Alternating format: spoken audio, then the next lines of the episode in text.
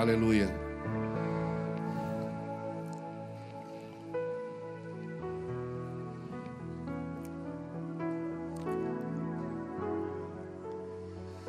Aleluia.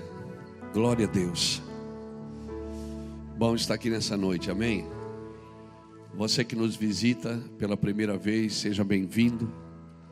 Nós estamos em primícias desde o dia 31 da virada do ano. Há um grupo dormindo aqui na igreja, um grupo grande. Quem está dormindo aqui? E temos turnos de oração da meia-noite às quatro da manhã, da, do meio-dia às quatro da tarde. Hoje tivemos três reuniões, de manhã à tarde e à noite, domingo, né? Depois, hoje, vai ter ainda o turno, meia-noite, é isso? Meia-noite começa o turno de adoração até as quatro da manhã. E, e tem sido intenso, irmãos. Tem um grupo aqui jejuando e orando mesmo, buscando a Deus. E a gente faz isso todo ano. Todo ano a gente faz isso. Porque nesses dias Deus define muita coisa no nosso coração. Ele define tudo, muita coisa. E então a gente não entra o ano assim com muitas ideias, com muitos projetos. A gente costuma abrir mão de tudo para ouvir o que Deus quer nesses dias. E, e, é tão tremendo que nesses dias vai dando assim uma convergência de ministrações, uma vai entrando dentro da outra, assim, uma coisa tremenda que Deus está fazendo. Deus levantando o ministério profético, estabelecendo o ministério da palavra, estabelecendo o ministério apostólico de ensino, discernindo, é, é, definindo as unções. Então, nesses dias aqui, a gente tem sido muito impactado, assim. É tanta coisa que Deus fala, não dá tempo de escrever, não dá tempo de anotar. É, eu ando só com o celularzinho gravando, porque é muita coisa. Ouve um, cara tá cheio, ouve outro, cara tá cheio. A gente ouve as crianças, eles estão cheios, é um negócio assim tremendo. Eu até acho bom que as crianças não saem para a salinha nesses dias, até porque eles ficam aqui nessa mesma nessa mesma convergência aqui com a gente. E crianças adorando, chorando, dando ofertas, né? Hoje lá em casa meu filho já estava vendo as coisas para trazer para dar para um amigo. E, e, isso é bom, esse, esse ambiente que é criado dentro da igreja, amém? Esse ambiente. Mas a gente não pode parar com isso dia 8, amém? Porque eu acredito assim, eu não sei quanto a você, mas a minha vontade é só ficar chorando escondido. Eu achava que eu era crente. Mas você começa a orar, você vê que não é crente coisa nenhuma, que tá ainda, não está convertido ainda, meu Deus do céu. Aí dá uma tristeza. Aí a gente diz: Eu não vou conseguir nunca chegar nesse lugar. Aí o Espírito Santo diz: Não, mas eu sou Deus na sua vida. Eu, eu te ajudo. Eu te tomo pela tua mão direita e eu te ajudo. E todos os anos é assim, primícias. Eu não sei quanto a você, mas eu fico muito mexido. Porque a gente pregou o ano inteiro, viajou. Foi ano passado a gente foi em 11 nações. E é tanta coisa para fazer. Você, olha para o seu redor, tá tanta coisa para fazer, né? Nas nações, nos trabalhos. E aí, sabe o que acontece? Chega em primícias assim, eu fico meio. Eu começo a orar. E uma coisa que acontece quando você começa a orar é que quanto mais você ora, mais imundo você se sente. Por isso que tem pessoas que têm dificuldade de entrar no coração de Deus, para sentir o que o coração de Deus quer manifestar para a gente. A gente está acostumado a chorar pelos nossos sofrimentos, pelas nossas tristezas. Mas quando a gente começa a entrar no coração de Deus, Deus começa a revelar o sentimento do coração dele.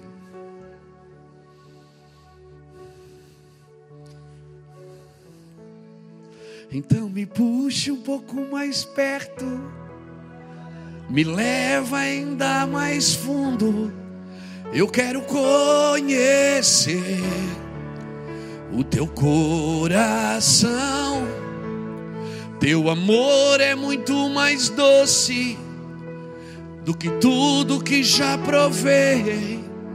Eu quero conhecer o teu coração.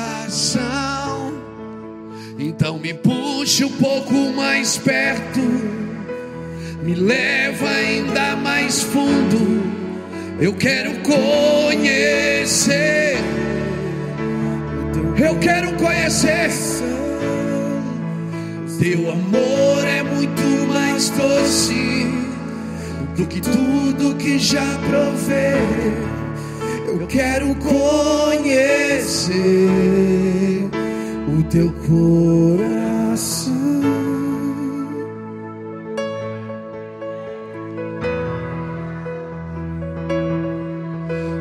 algumas coisas que para a gente ser curado não adianta a gente ninguém orar pela gente.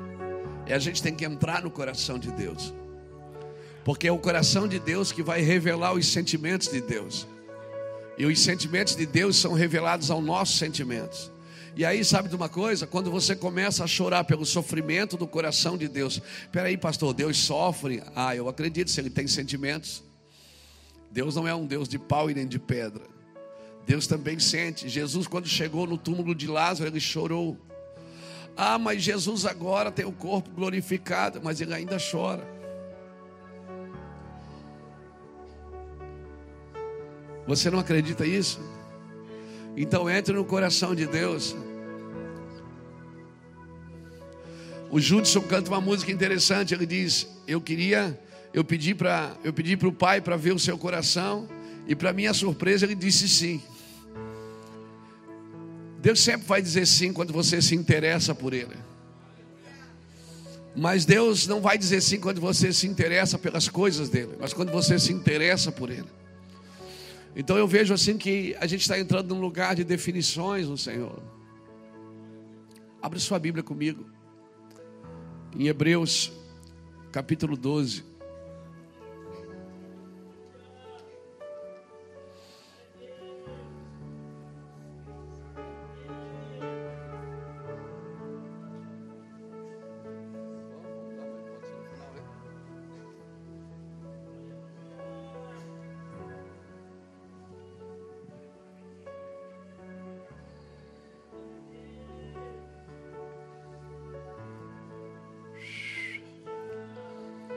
Hebreus capítulo 12, versículo 14. Você já deve ter lido isso muitas vezes.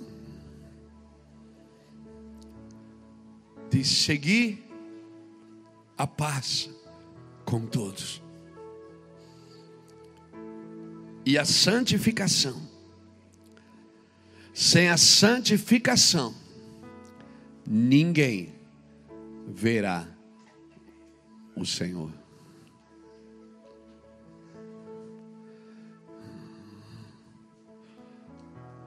Seguir a paz com todos e a santificação. Sem a santificação, ninguém verá o Senhor. Quando Jesus, quando você aceitou Jesus, quem aqui já entregou sua vida para Cristo, para ele, para ele cuidar? Quem aqui já se voltou para Deus? Eu, eu, eu entendi que eu preciso me voltar para Deus, então eu entendi que Jesus me recebeu e eu aceitei no meu coração servi-lo. Quem aqui já fez isso? Então o Senhor santifica você quando você faz isso. Mas agora existe um caminho de santificação que você precisa fazer. Espírito Santo, obrigado. Obrigado por esse tempo, Senhor. Obrigado porque o Senhor tem nos ensinado e nos santificado, e nos ensinado, e tentado nos santificar e nos ensinado. O Senhor tem nos levado para lugares no teu coração. Por favor, Senhor, nos santifica Deixa a gente ver o Senhor. Sabe o que me assusta aqui, irmão? É que primeiro ele diz para seguir a paz com todos. e a santificação. É como se você tivesse fazer alguma coisa para ele e alguma coisa para o próximo. Um homem santo ele vai viver em paz, amém? Aleluia. Um homem santo ele vai viver em paz. Seguir isso. Querido, santidade. Qual é, qual é o entendimento que nós temos de santidade? Talvez quando você entregou sua vida para o Senhor, você foi congregar numa igreja, alguém disse para você: Olha, você vai usar essa roupa aqui, esse. Agora você vai ter que fazer assim, você vai ter que mudar algumas coisas. E nós vamos querendo santificar as pessoas. Querido, enquanto você e eu não tivermos um encontro real com o Espírito Santo, um encontro real com Deus, enquanto Deus não for o Senhor da nossa vida, não adianta, você pode tampar seu corpo, você pode fazer o que você quiser.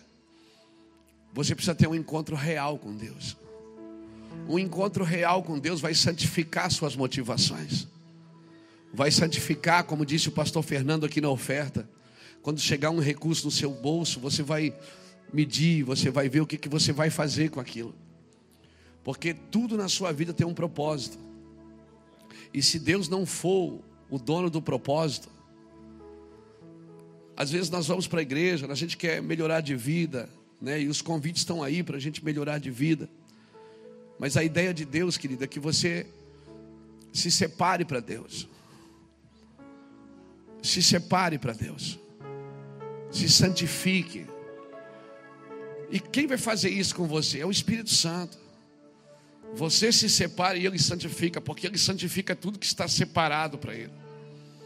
Tudo que está separado para o Senhor é santificado. Aleluia. Irmãos, isso é muito mais do que ir à igreja. Às vezes Deus fala as coisas com a gente e a gente não presta atenção. A ideia de Deus para a igreja é que a igreja seja uma igreja santa, porque só sendo santa é que ele vai ter autoridade para fazer as coisas para Deus. Nós queremos fazer as coisas para Deus e, e, muita gente está trabalhando para Deus sem autoridade, sem a santidade de Deus. A santidade, irmão, ela, um homem santo, ele não pensa só nele, ele pensa no coração de Deus. Ele pensa no próximo, por isso que ele tem paz com todos. Um homem santo, ele entende que todas as coisas da vida dele precisam ser redimidas. E eu vou dizer, no mundo espiritual tudo tem um preço. Se você não pagar, alguém vai ter que remir. Tudo no mundo espiritual tem um preço. Então, eu planto eu colho. Se eu não colhi, meus filhos vão colher. Alguém vai, alguém vai pagar o preço. Alguém vai ter que ir lá na frente e remir isso. Amém? Então, se eu tiver, se eu trilhar, se eu seguir um caminho de santidade, é, é como se eu asfaltasse a rua, deixasse tudo pronto. Para quem vem após mim, para quem anda comigo, seja abençoado também. Nós temos procurado trabalhar com uma mente coletiva, mas é tão difícil, não é fácil, porque há divergências de ideias, de pensamentos. Nós precisamos criar um ambiente de santidade. Um ambiente de santidade, ele é um ambiente de clareza. Ele é um ambiente de conversação, de coisas abertas, de rasgar a alma, rasgar o coração. O Senhor está dizendo nessa noite para a gente se santificar. Abra sua Bíblia comigo em Marcos capítulo 9. Na realidade, esse é o texto que eu separei para pregar.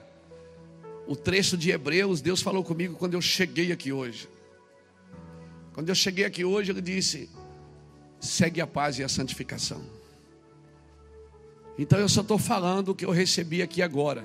Mas o texto que eu tinha separado para pregar para você é Marcos capítulo 9. E versículo de número 30.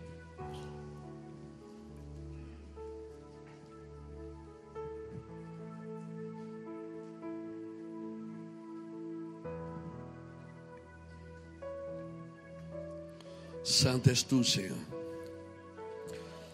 que é que os anjos cantam? Santo, santo, santo. O que é que eles veem que a igreja ainda não viu? Por que, que eles passam o dia inteiro dizendo santo? À noite, será se tem noite? Eu acho que não tem, né? Tem ou não tem? Não sei. Mas o que é que eles estão vendo? O que eles estão falando? A Bíblia diz que os serafins são cheios de olhos, para onde eles olham tem santidade. O que é que eles veem que a igreja ainda não viu, queridos? Por que, que os anjos dizem o que dizem? O que é que nós precisamos ver que eles ainda não viram? Ou melhor, que eles viram que nós ainda não precisamos ver.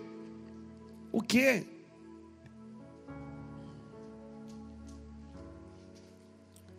Porque se eu viver um, se eu criar um ambiente de santidade, eu vou ver santidade.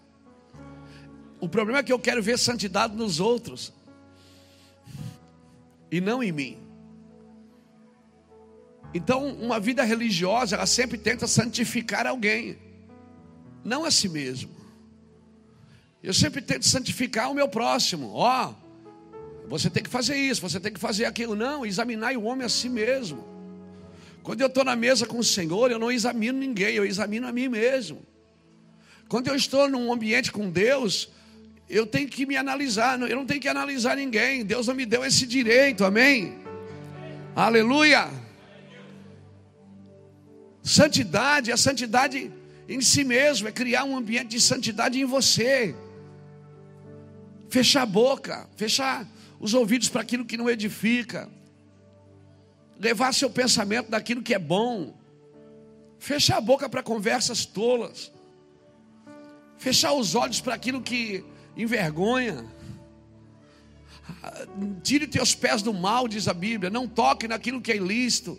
É você que vai criando um ambiente de santidade para você, amém? Aleluia. Louvado seja Deus. Então, queridos, abra aí comigo Marcos capítulo 9. Versículo 30.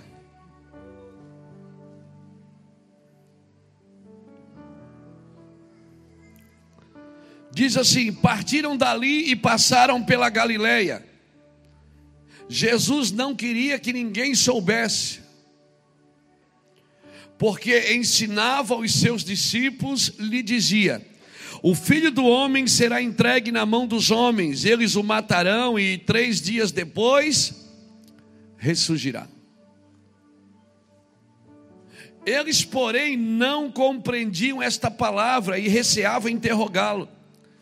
Chegaram a Cafarnaum, estando ele em casa, perguntou-lhes: O que estavas discutindo pelo caminho? Mas eles se, escalar, se calaram, porque pelo caminho eles tinham discutido entre si qual dentre eles era o maior.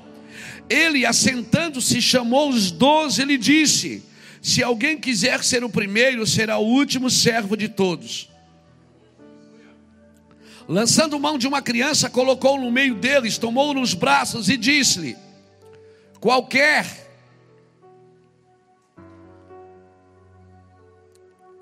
Espera aqui. Qualquer que em meu nome receber uma criança como esta, recebe a mim e qualquer que a mim me recebe, não recebe a mim, mas o que me enviou. Pegou? Então,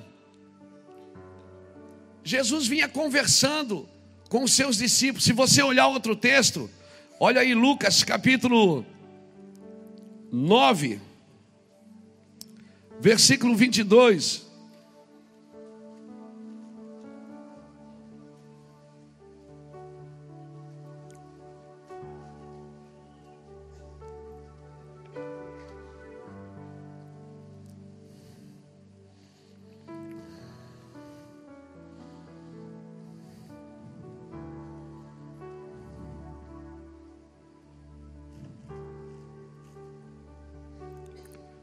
Lucas 9, 22.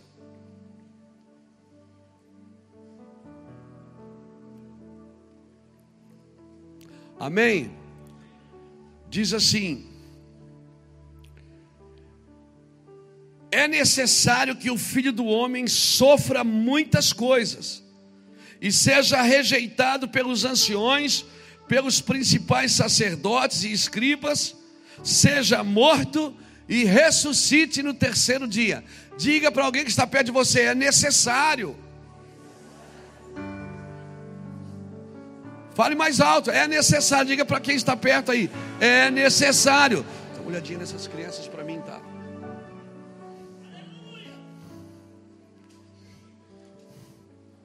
Diga, é necessário. Fala de novo, é necessário isso. Diga para ele. E, e, e, se você sabe que é necessário,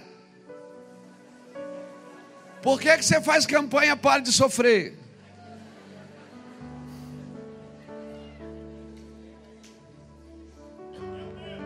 As pessoas vão para a igreja para parar de sofrer quando é necessário. Não, cutuca alguém que está perto de você de novo, diga, amigão, ou querida, é necessário.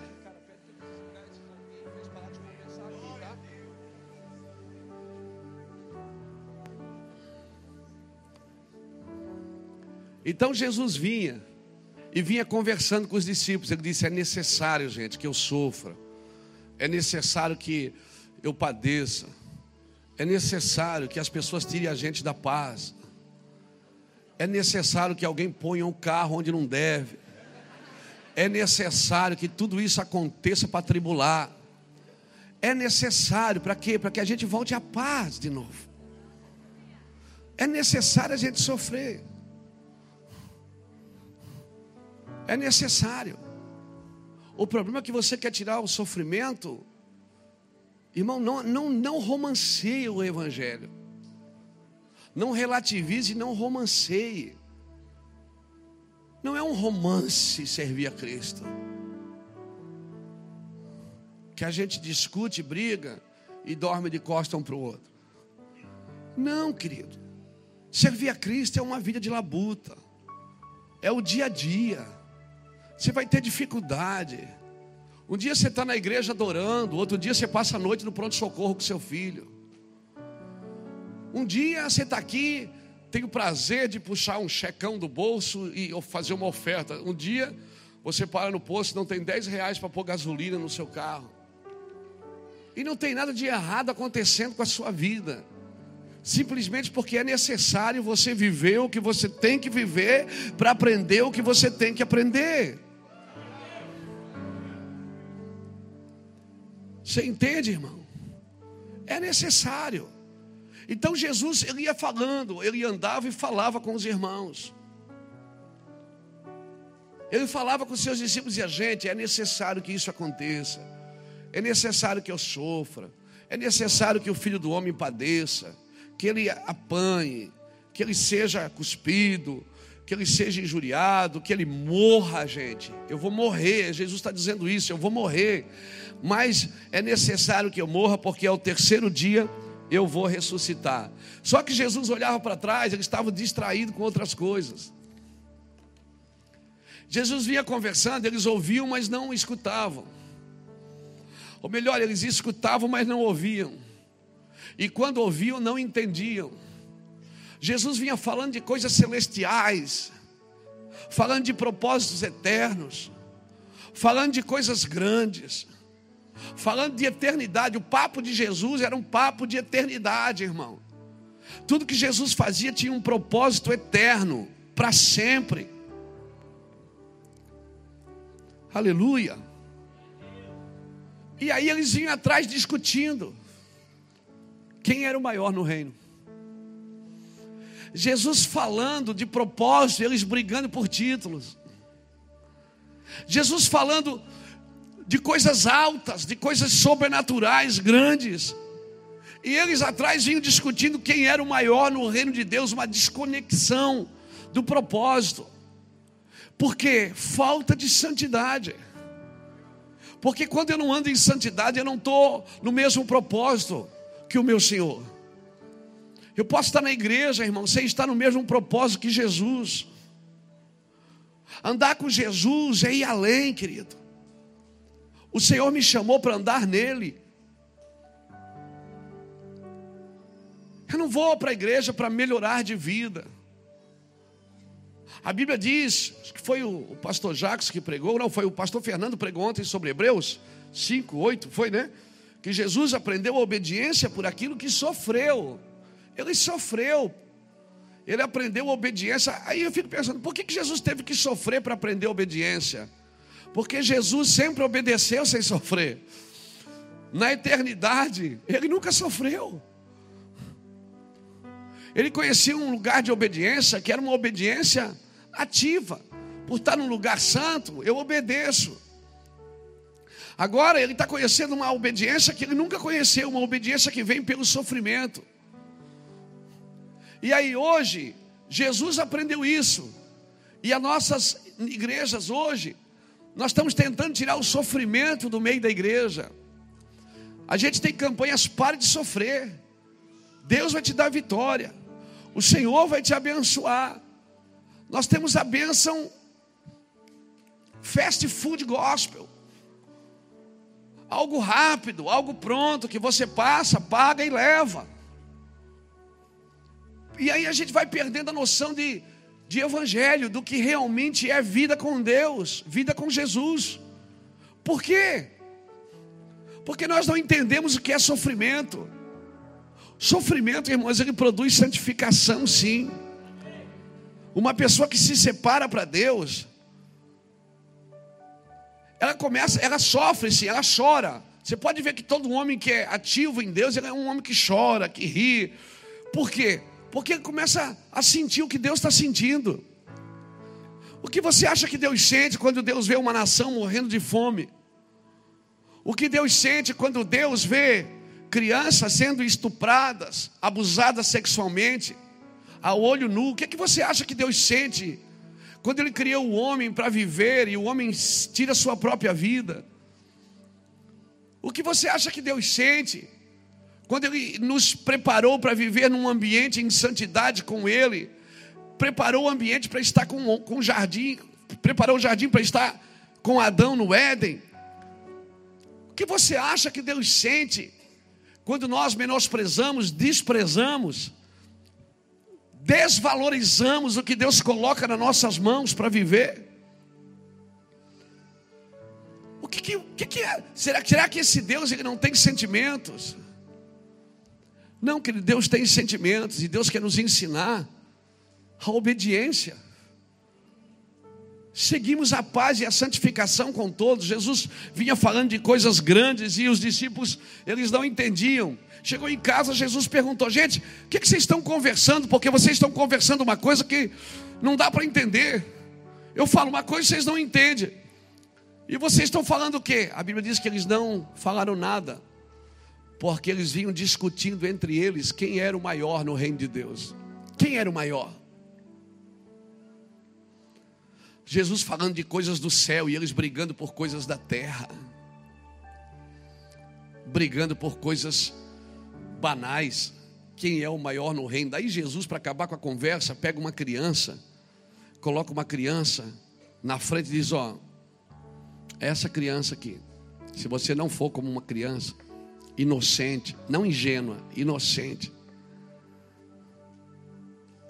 Porque o inocente, ele é diferente do ingênuo.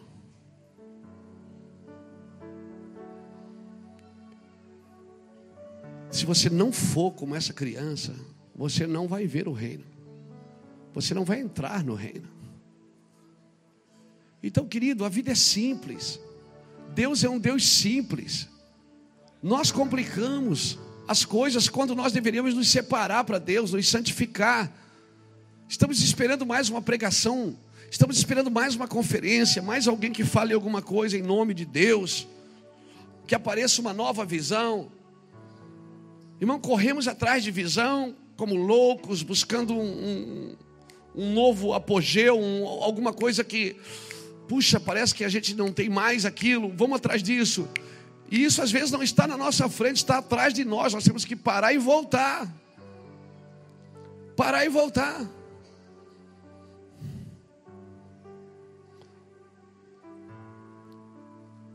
Estamos procurando uma coisa na frente que está atrás. A igreja está correndo para frente quando ela deveria parar e cavar alguns poços. Cantamos, vamos esperar a chuva que vai trazer avivamento. A chuva não vai trazer avivamento, ela vai trazer enchente. Nós temos que cavar um poço, irmãos. Buscar em Deus o que nós nunca buscamos, viver em Deus o que nós nunca vivemos. Aleluia. Chegar no lugar em Deus, fazer o que Deus nos chamou para fazer e viver o que Ele nos chamou para viver. Eu não sei se nós estamos preocupados em agradar pessoas. Eu não sei onde é que a igreja vai se perdendo em alguns lugares, mas eu vejo que tem muitas coisas que a gente pode fazer parando de fazer. Deixando de fazer, você está fazendo. Talvez alguns de nós vamos ter que parar um pouco. Talvez alguns de nós vamos ter que sair do púlpito. Talvez alguns de nós vamos ter que largar os instrumentos e buscar mais a Deus. Talvez você vai chegar aqui num domingo e não vai ter culto. Por quê? Porque está todo mundo buscando a Deus. Ah, mas eu vim buscar Deus. Às vezes não, às vezes a gente vem no culto, mas não vem buscar Deus. A gente vem na igreja, mas não vem buscar Deus. A gente vem buscar alguma coisa, menos Deus. Pastor, o que é que eu faço? Eu não sei. Eu sei que você tem que deixar de fazer. Talvez algumas coisas que a gente está fazendo não está contribuindo.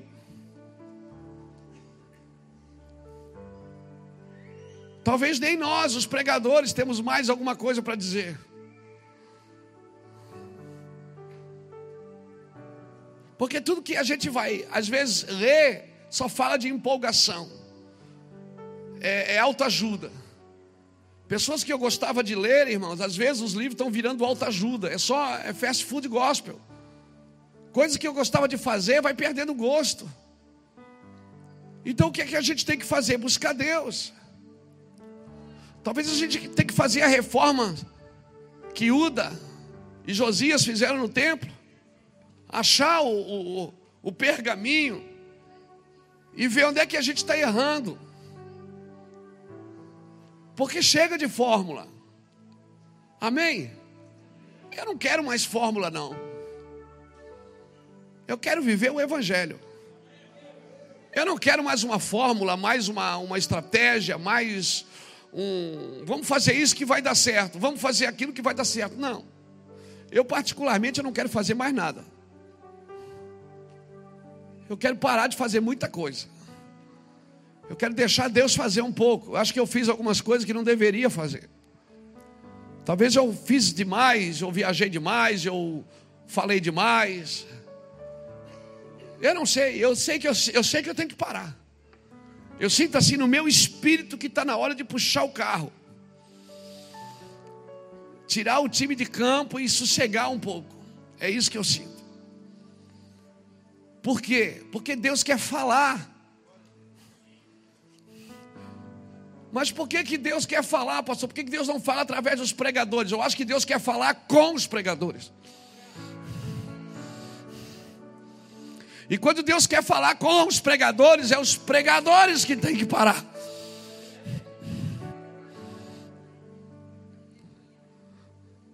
Às vezes Deus quer falar com os ministros.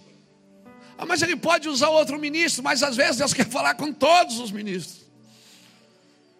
E aí todos nós temos que parar para ouvir a Deus.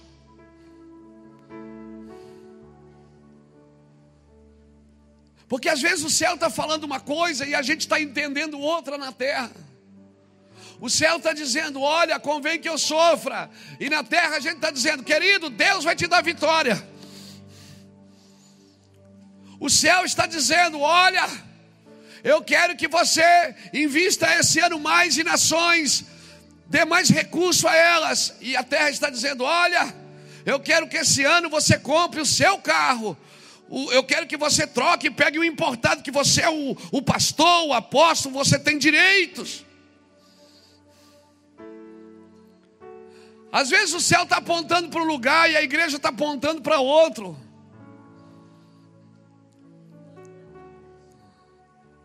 Diga comigo, santidade ao Senhor. Nós precisamos andar em santidade ao Senhor. Nós precisamos andar em santidade ao Senhor. O céu está falando, irmão. O céu nunca parou de falar, é nós que paramos de entender. O céu nunca parou de dizer o que ele tem que dizer, é nós que paramos de ouvir. Nós estamos distraídos demais. Aleluia. Nós não estamos dando uma resposta. Abra comigo Mateus capítulo 11.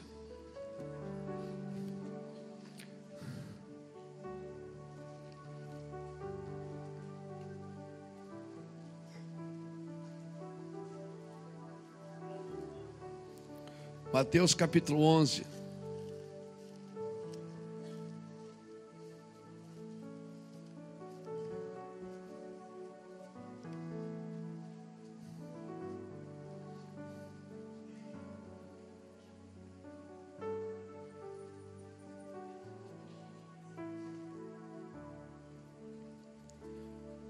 Versículo 15 diz assim: Quem tem ouvidos para ouvir, ouça.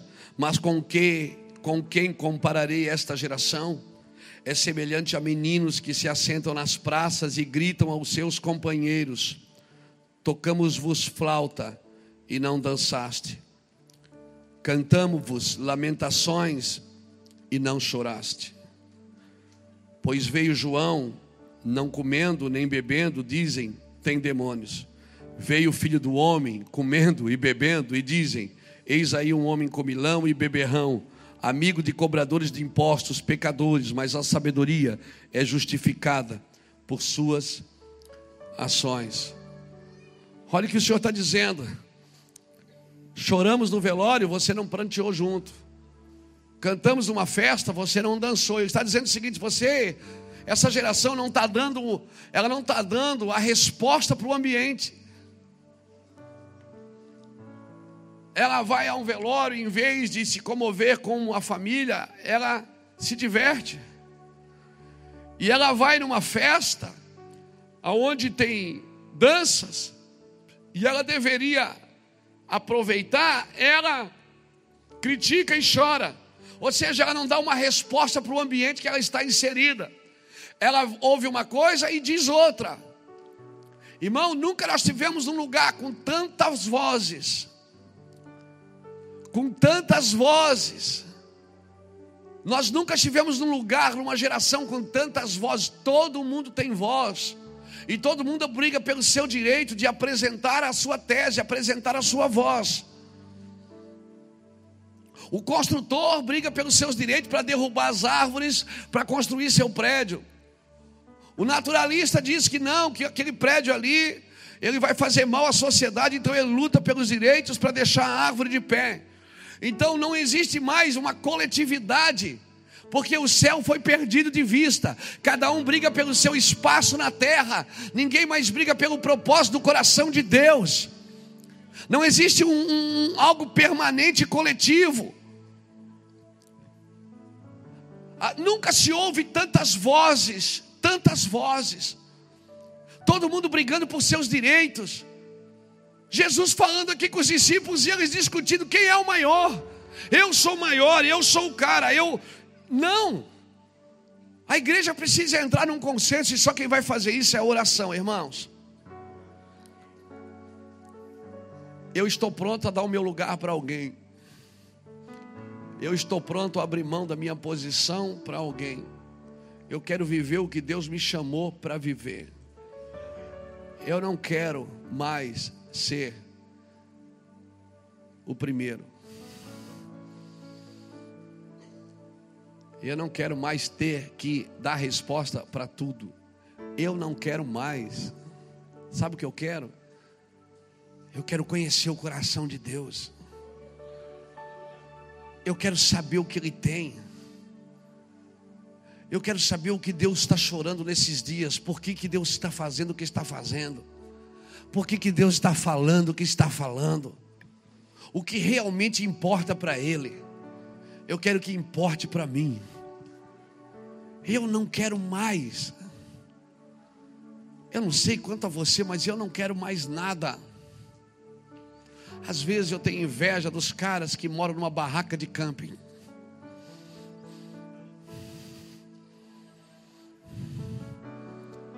É verdade. Às vezes eu queria ser como aquele versículo,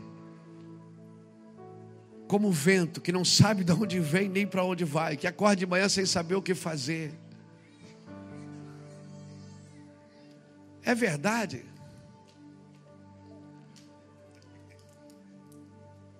Eu não sei se é o senso de responsabilidade que vai engessando o nosso cristianismo, mas eu vou dizer algo para você, irmão. Abre mão, abre mão, solta, libera, só não perde a convicção, amém? Só não perde a convicção que você tem no Senhor, amém? Eu vou falar de novo: se alguém tirar a tua túnica, dá a capa também. Tirar a capa, dá a túnica. Se alguém te dá um ferir num rosto, dá o outro. Se alguém te convidar para ir uma milha, vai. Vai duas. Vai duas. Pede seus direitos, abre mão. Não discute mais. Ah, mas isso é assim, é assim, assado. Não importa. Não discute mais uma visão, não corre mais atrás de nada, irmão. Você já tem o suficiente para viver a eternidade. Você tem Jesus, você tem o Pai, você tem o Espírito Santo. Não chore mais por coisas que não vale a pena. Desista de algumas coisas que você está teimando, não está perseverando. Você tem que discernir o que é teimosia, o que é perseverança. Aleluia, aleluia. Mas o que é que os outros vão pensar se eu não não fazer isso? Os outros vão pensar que você é um fraco. É isso que você tem medo. Que as pessoas pensem que você não é capaz. Deixa pensar. E quer saber? Às vezes você não é capaz mesmo. E você quer mostrar alguma coisa para alguém? Não. Ah, mas eles vão falar o que eles falam de você não é da sua conta. Quem fala de você na sua ausência é porque respeita a sua presença.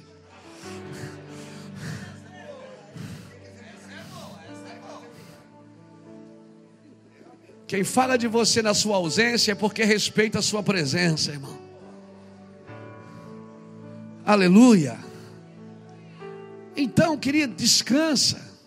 Olha aqui para mim.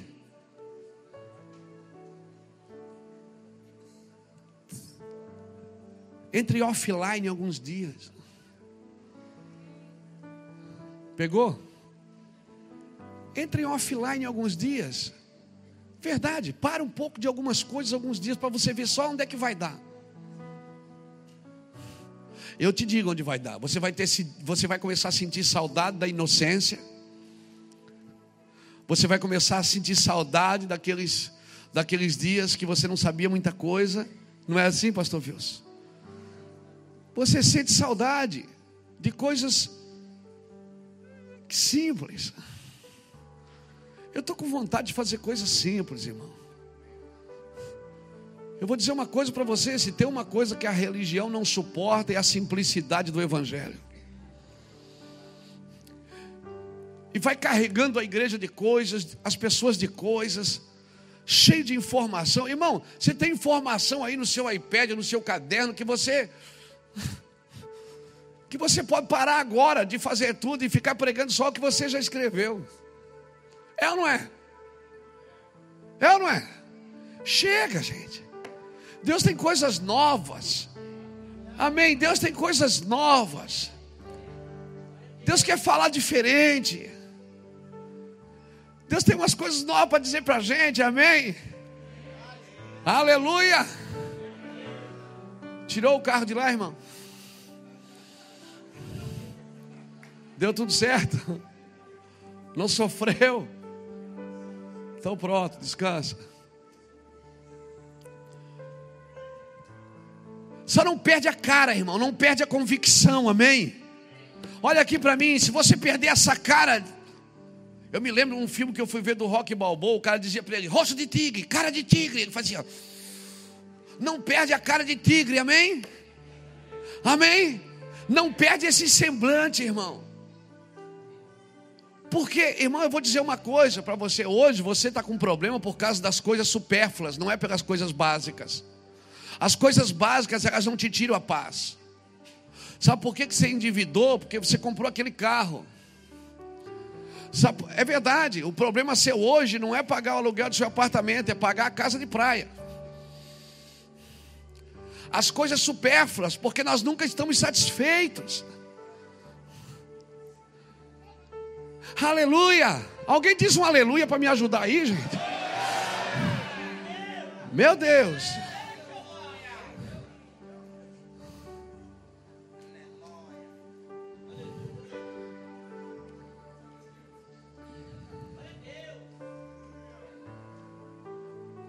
Deus está falando, o céu está falando, Deus está sinalizando coisas para a gente, e a gente está perdendo tempo com coisas banais, discutindo coisas pequenas, brigando pelo lanche,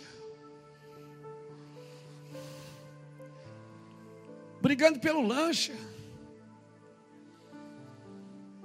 Abre a lancheira, divide o lanche, irmão, reparte. Amém. Louvado seja Deus. Pegaram o meu lanche, dá a metade, come a metade, dá sua metade. Abra sua Bíblia comigo em Lucas, capítulo 9. Vamos voltar lá para Lucas.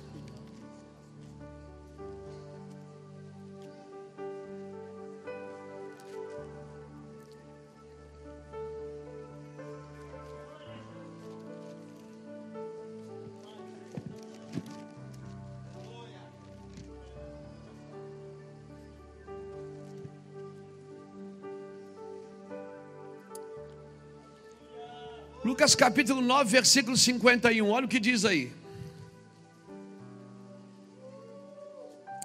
Completando-se os dias para a sua assunção, Jesus manifestou o firme propósito de ir para Jerusalém. Jesus tinha o que? Um firme propósito.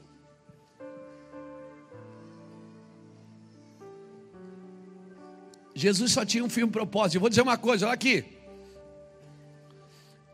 E mesmo que os discípulos não entendiam, ele ainda continuava no firme propósito. Ele não mudava o destino, não mudava o alvo. Não vá negociando os seus valores para que as pessoas permaneçam perto de você. Porque à medida que foi chegando perto da cruz, foi todo mundo saindo de perto. Amém?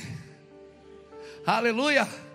Pastor, por que, que eu estou perdendo tudo? Está chegando na cruz, irmão. Se você está perdendo tudo é porque está chegando perto da cruz. Mas fica, fica na boa aí, é só seis horas. É seis horinhas só. No terceiro dia você volta, amém? Tem algumas coisas que acontecem só depois da cruz. Não acontece antes da cruz.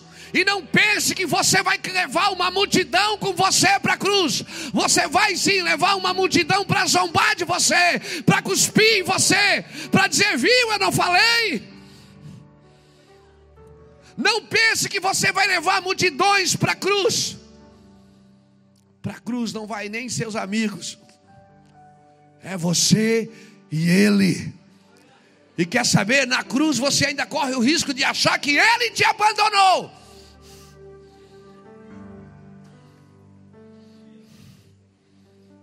Pastor, então é, é esse lugar que eu estou mesmo, é na cruz. Então seja bem-vindo. Tem lugar para mais uma cruz aí. Tem lugar para mais uma cruz. Jesus tinha um, um firme propósito de ir para Jerusalém. Só que ele mandou mensageiro adiante de si, os quais entraram numa aldeia de samaritanos para ali preparar-lhe pousada. Mas não o receberam porque viram que ele ia para Jerusalém. Ó, você acha que qualquer um vai te receber quando você está indo para Jerusalém? Ele estava indo para Jerusalém, o firme propósito. Só que ele mandou mensageiro adiante dele para entrar numa aldeia. Entraram numa aldeia de samaritanos e lhe prepararam pousada, mas não receberam porque viram que ele ia para Jerusalém. Os discípulos Tiago e João, vendo isso, perguntaram: Senhor, quer que a gente ore ali? E deu um soco no nariz do cara? Não manda fogo do céu e os consuma, assim como fez Elias. queres isso, Senhor? Quer que a gente faça isso?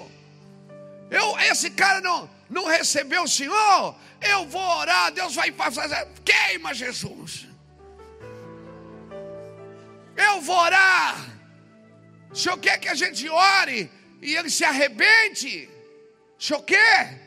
O Senhor disse, ô João, seu cabeção. Ô João,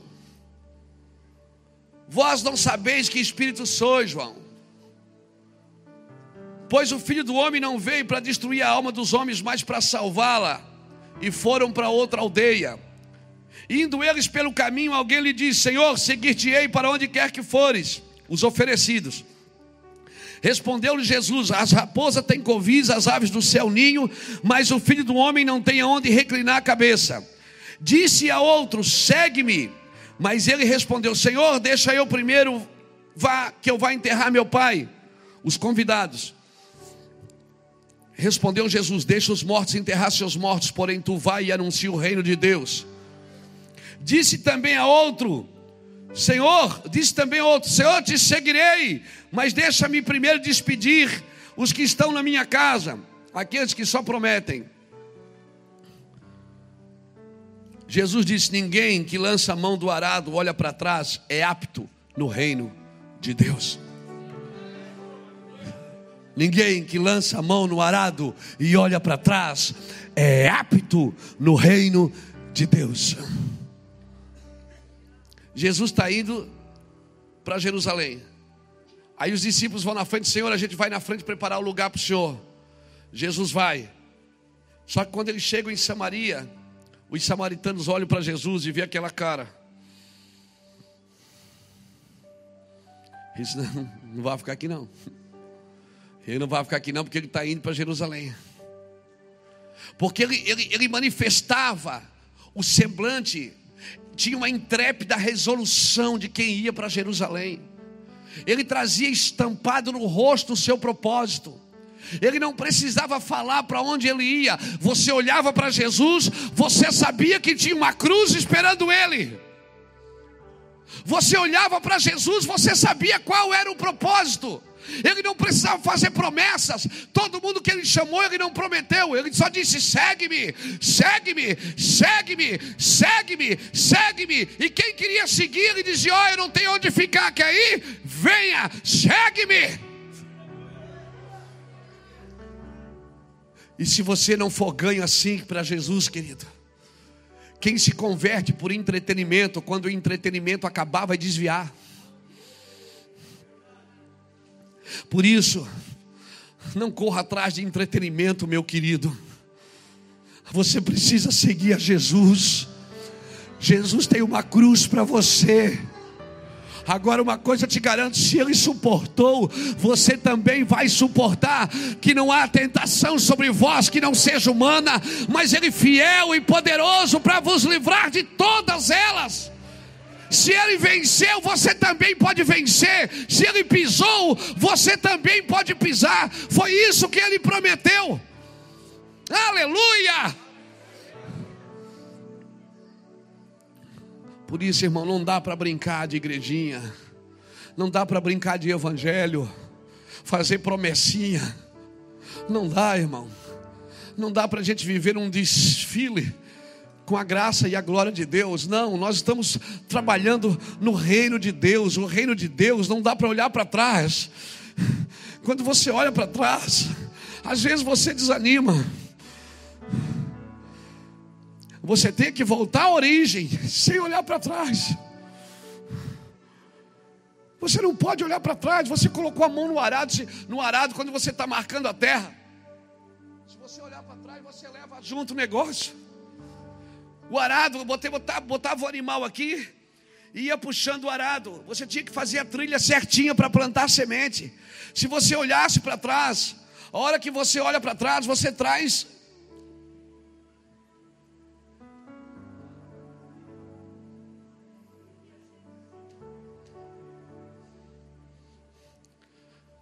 Põe um retrovisor aí nesse arado, fica só olhando quem vem correndo atrás, irmão.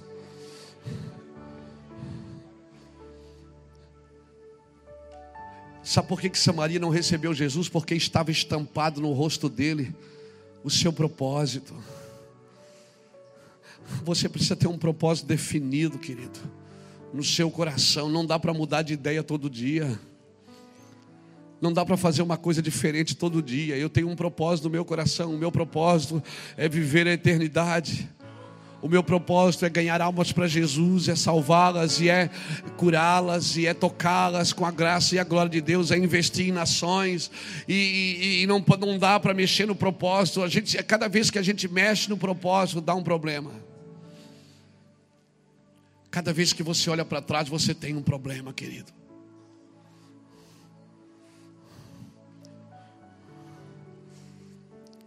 A igreja, irmãos, ela precisa entender a santidade do Senhor. Não dá para negociar os valores que Deus colocou no seu espírito. Não dá para negociar. Aí Jesus disse: Não dá, não dá para a gente ficar aqui. Eles não nos recebem. Não nos recebem, vai para outra aldeia, amém? Não te recebe, vai para outra aldeia. E aí tinha gente que dizia: Senhor, eu vou contigo. E ele dizia: Ah, você não aguenta, não, cara. Não vai, não. Você não vai aguentar o repuxo, não. Se oferece, mas não vai. O outro ele convida, diz que não pode. E se você ler o capítulo 10, ainda Jesus está enviando os 70, todas as cidades e lugares por onde ele havia de ir. Ele mandou os 70 na frente. E ele diz para os 70 o seguinte: Olha, quando você entrar numa casa, fique nesta casa. Quando você sentar na mesa, põe, come o que estiver na mesa. Come o que estiver na mesa. Não andeis de casa em casa. Não cumprimentem ninguém pelo caminho. Cara, que negócio é esse? Como que eu não vou cumprimentar as pessoas no caminho? Jesus estava preocupado com a distração, era isso que Jesus estava tentando dizer: distração. E é isso que eu estou tentando dizer aqui nessa noite: distração. A distração, irmão, de propósito, tira a gente do foco. Não saia do foco, querido, não saia. Deus tem um propósito para a sua vida. Não negocie seus valores. Não mude de propósito para agradar. Não mude. Quando Mardoqueu soube que Israel, que, que, que os judeus iam ser destruídos na, na cidade de Suzã. Sabe o que ele fez? Ele colocou um pano de saco, uma roupa de saco e foi para a porta do, do, palácio onde estava a sua sobrinha, a rainha Esther. Quando a rainha Esther soube que ele estava vestido de pano de saco, a rainha Esther chamou algumas mulheres, algumas moças dela e disse: Ó, leve essa roupa nova para ele poder entrar, porque ninguém, ninguém vestido de pano de saco podia entrar para estar com o rei. Só podia entrar para estar com o rei quem se vestisse legal, tinha que estar na pinta. E ele está lá com um pano de saco jogando cinza na cabeça. E aí disseram para a Esther: Ó, teu tio está lá. Vai lá, ajuda ele. Só que ele estava lá para interceder. E aí disseram para a rainha Esther: Sabe o que a rainha Esther fez? Mandou mulheres levar roupa nova para ele. Ele disse: Não, eu não quero essas roupas novas. Vai lá e diz para Esther que se ela não fizer nada agora, Deus vai dar livramento de outra parte. Mas ela e a casa dela vão perecer. Deixa eu dizer uma coisa para você: quando você vê um intercessor intercedendo, não tente tirar ele dali. Não vista uma roupa bonita só para agradar quem está no palácio. Aleluia. A, a, realidade externa entendeu que Mardoqueu não estava ali para entrar no palácio, ele estava ali para tirar ela de dentro da, do palácio, do conforto do palácio. Deus queria que ela viesse para a rua e visse o que estava acontecendo em Suzã, na fortaleza de Suzã. Não mude de roupa para agradar quem está lá dentro. Aleluia. Aleluia. Você acha que isso é perseguição? Você não viu nada ainda. Deixa eu ser profeta aqui. Você acha que a igreja está sendo perseguida? Você não viu nada ainda. Perseguida ela vai começar a ser agora. Algumas portas vão fechar para alguns de nós que somos pregadores desse tipo. Algumas pessoas não suportam. Tem pessoas que querem, irmãos, falar no esboço da gente. Não deixa ninguém falar no seu esboço. Deus te deu uma palavra, é essa. Pregue ela.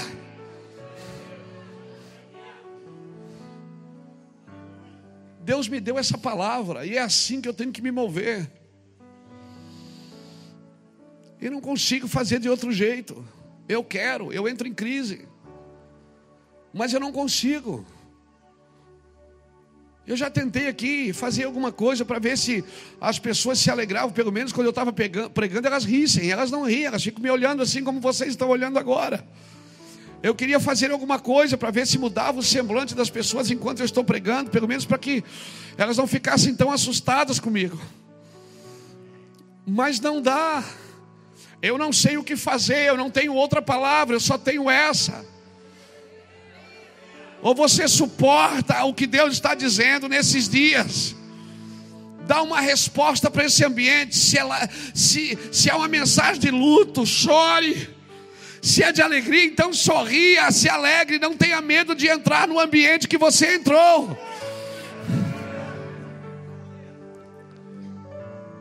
Agora não tente dizer que está tudo bem, não. Se está tudo bem, se está tudo bem, então eu não sou pastor, coisa nenhuma. Dá para ver, irmãos, nos ares dessa nação que não está tudo bem. Que não está tudo bem, que tem alguma coisa errada. Que Deus precisa fazer alguma coisa nessa nação. Que Deus precisa fazer alguma coisa nas nossas igrejas. Deus precisa fazer alguma coisa em nós, em mim. Eu sou o primeiro, eu quero morrer. Eu estou disposto a morrer, a abrir mão de tudo. Eu estou disposto.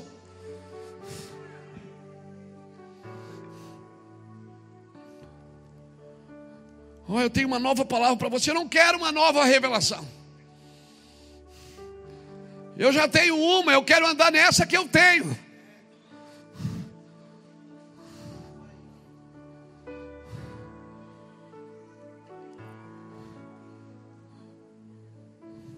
Aí você olha porque o que o Senhor diz para os caras: não cumprimenta ninguém pelo caminho. Quando entrares numa casa, fique nesta casa. Não andeis de casa em casa.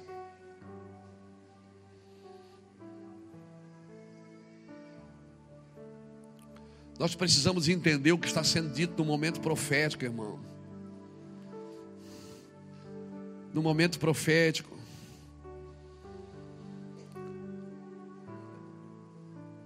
Fique de pé comigo.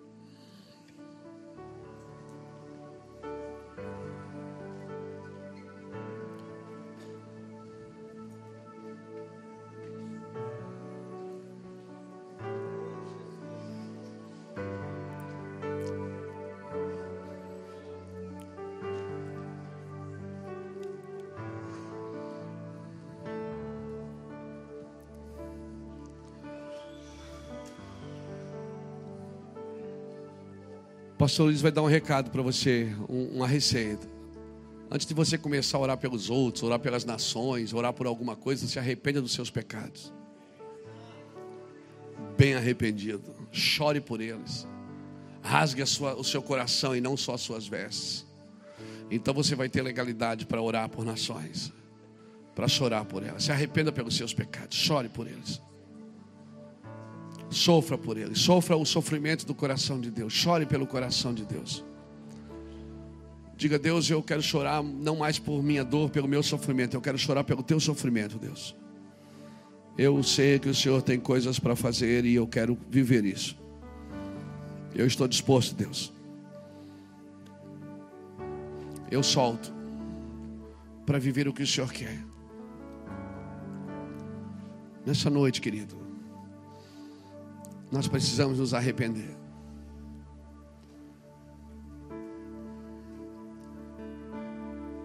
Eu sinto que a mensagem de hoje é uma mensagem de arrependimento. Eu estou disposto a me arrepender.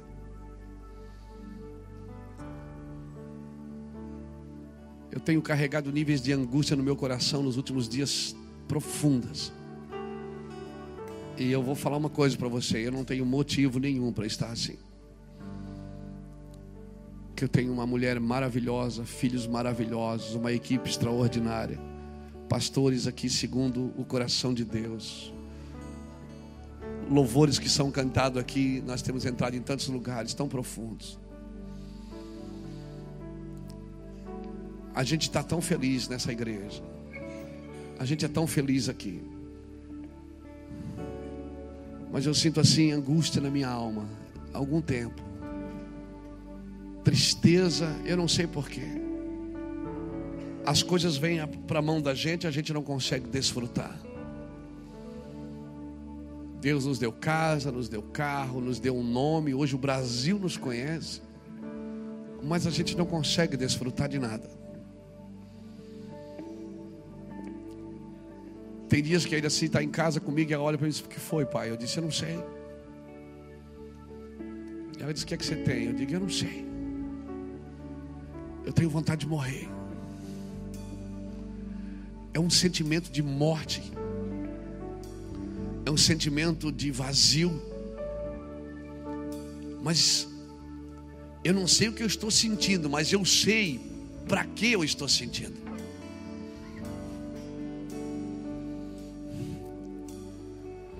Eu sei que quando está operando a morte em alguém, é para que em alguém opere vida. E quando Paulo dizia: Em mim opera a morte, para que em vós opere vida. Quando o pastor Fernando falou ontem que quem estava nas margens do rio, tudo era curado. Para que alguém tinha na margem do rio seja curado, alguém precisa estar dentro do rio, tentando sair dali, a água afogando para que a virgem permaneça, alguém precisa ser retalhada. Eu estou assim, irmão. Todo lugar que você vai, você levanta as mãos, as pessoas caem, não são, são curadas. Aonde você vai, fica a gente na rua para tentar assistir o que você está, ouvir o que você está dizendo. Mas a gente mesmo tem um sentimento assim que a qualquer momento vai entrar um anjo no quarto, vai pegar você pelos colarinhos e vai levar para a eternidade. A impressão que dá é essa. Eu não, eu não quero ser espiritual, uau, e nem quero que você pense que eu sou espiritual. Por isso que às vezes eu acho que Deus gera essas crises de humanidade na gente, para que as pessoas vejam que a gente é humano. Eu não sei, mas uma coisa, eu, eu não sei o que eu estou sentindo, mas eu sei para que, que eu estou sentindo. Nos últimos dias eu tenho conversado bastante com o Jackson, o Jackson tem sido meu confidente. De vez em quando a gente escolhe um assim, né? A gente escolhe um amigo para abrir o coração. Nesses dias tem sido o pastor Jackson. Eu tenho aberto meu coração para ele e ele tenta provar para mim que está tudo bem. E ele é um bom amigo, ele diz: Luiz, pastor, você não tem motivo para estar assim. Eu digo: não tenho. Eu não tenho e eu não vou procurar um. Mas eu sei que Deus está gerando algo, irmãos. Algo. Eu não sei o que é. E, e me ajude a discernir. Eu não sei o que é. Mas eu sei que é algo que vai mudar a vida de muita gente. E agora eu estou sendo profeta. Escreve aí na sua agenda. Eu não sei o que está acontecendo comigo, mas eu sei para que, que está acontecendo. Estamos vivendo níveis de rejeição assim sobrenaturais. Níveis de angústias assim de andar no meio da casa de noite. Assim, esperando o dia amanhecer. Sem vazio. Vontade de não ter nada. Esse dia eu falei ainda para a pastora Iraci, para minha esposa, diga, amor, você podia fazer uma casa para a gente lá no sítio, na casa de recuperação e morar lá, escondido, sem internet, sem celular, sem nada, só ficar comendo salsinha, cebolinha atrás de casa. Ela disse, ah, mas sim mesmo. Porque, mas não adianta. Eu não sei quanto a vocês, mas eu estou assim. E, e, pastor, mas isso não se fala em culto. Fala sim. Se fala sim. Porque nós cobramos de vocês clareza. Nós cobramos de vocês fidelidade e integridade. Nós temos que ser íntegros também e claros. Mas está na internet, deixa quem está sentado em casa assistir. Que se ele está vazio também, você não é um ET, meu irmão, você é normal. Aleluia. Mas esse é sentimento, irmão. Assim, ó, não é, e não é, não, é, não é falta de consolo, não é falta de amor, não é falta de carinho. A minha esposa me ama e é carinhosa comigo. Não é falta de afeto dos filhos, de afeto dos irmãos todo mundo abraça e beija, não é falta, não é falta de nada, é dentro, é um mistério dentro, eu não sei explicar. Eu gostaria, mas deixa isso gravado, porque talvez daqui a alguns meses a gente tenha uma resposta para isso. Mas eu sinto assim um vazio, sabe, um vazio. Sabe quando você põe uma cruz nas costas, que foi, cadê todo mundo? Parece que não tem ninguém mas está todo mundo ali. Mas não tem ninguém. No caminho do Calvário estava todo mundo ali, mas só um tinha a cruz. Todo mundo estava ali, mas só um carregava a cruz. Vai chegar um momento que é só você, não tem ninguém, é só você e ele. A gente não consegue desfrutar, não consegue desfrutar do reconhecimento, não consegue desfrutar dos recursos, não consegue desfrutar de nada, irmão. Você fica chato, você fica um cara triste, angustiado, você fica pensando, cara, o que, que é isso? Eu não sou assim. Aí você tenta, pega o carro e sai para dar uma volta para ver se está tudo bem. Aí eu saio diz, amor, vou dar uma volta. Não é falta de oração, irmão não é falta de lágrimas. Pensa num cara que chora com Deus o dia inteiro. Chegou outro, tem outro, outro.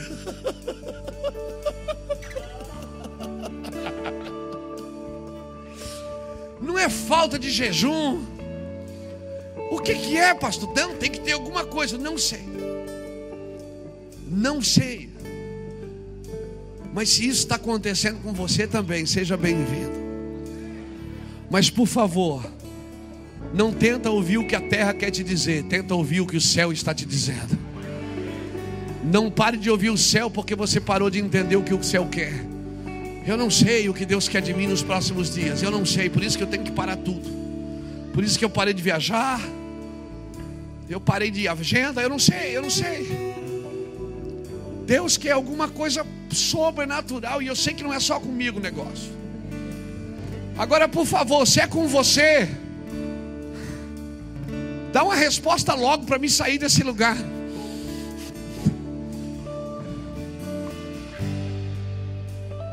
Porque eu não sei que lugar é esse. Eu nunca estive aqui em 19 anos servindo a Cristo.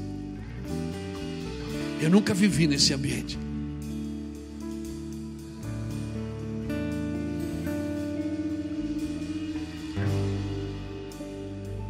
Eu estou pregando porque eu sei pregar. Eu estou cantando porque o Bruno sabe cantar. Eu estou adorando porque eu sou um, um, um, adorador selado por Deus. Eu amo o meu Jesus. Eu amo Ele acima de tudo. Mas eu não sei o que está acontecendo. Mas uma coisa eu sei, Ele está aqui mesmo muitas vezes não podendo senti-lo, eu sei que Ele está aqui. Eu sei, mesmo não podendo vê-lo, mesmo não podendo senti-lo, mas eu sei que Ele está aqui. Eu não perdi a esperança da igreja. Eu amo a igreja. Eu vou trabalhar até os meus últimos dias para que a igreja seja tocada e abençoada. Mas esse sentimento de desprezo, esse sentimento de rejeição, esse sentimento de solidão, se está acontecendo com você também, Sai do seu lugar e vem aqui na frente. Me deixa orar com você.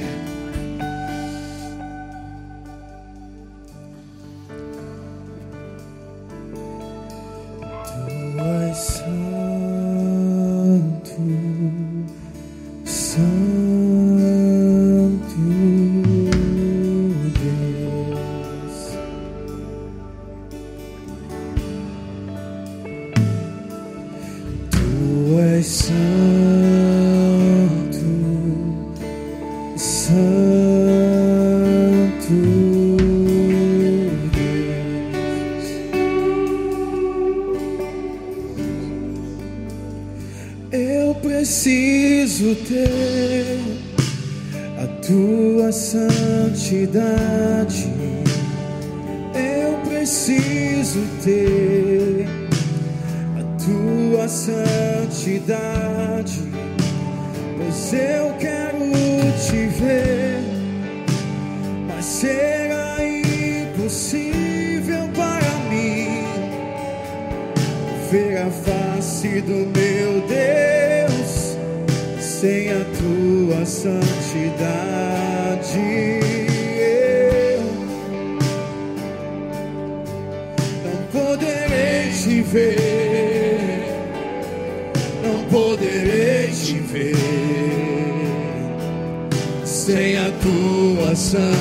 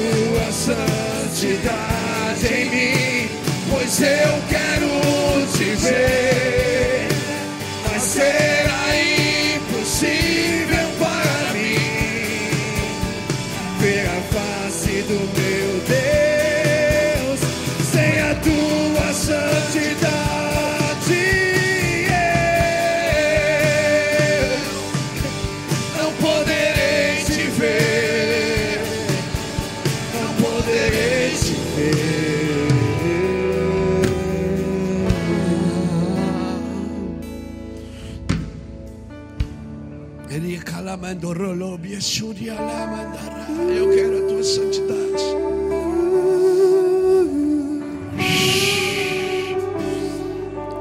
Adore o Senhor um pouco mais. Adore o Senhor. Eu preciso ter a tua santidade em mim. Eu preciso ter a tua santidade em mim, pois eu quero te ver, mas será impossível para mim ver a face do meu Deus sem a tua santidade.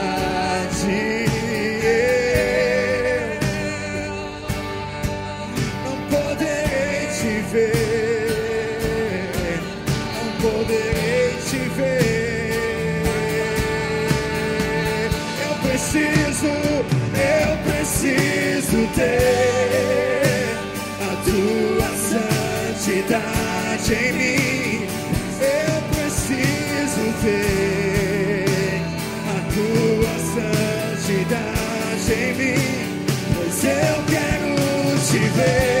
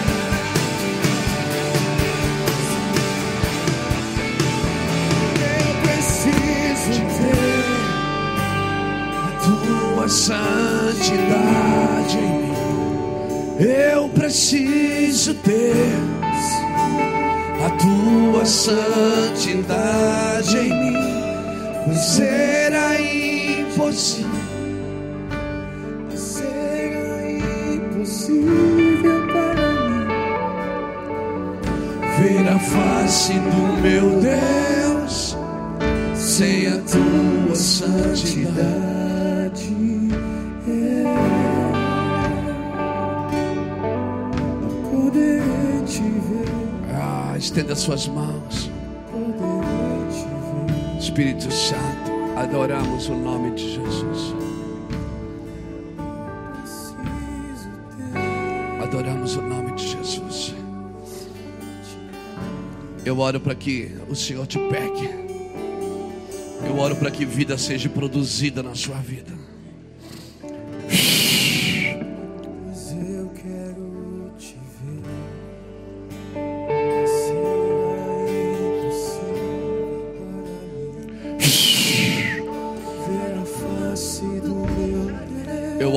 Algo sobrenatural venha sobre a sua vida.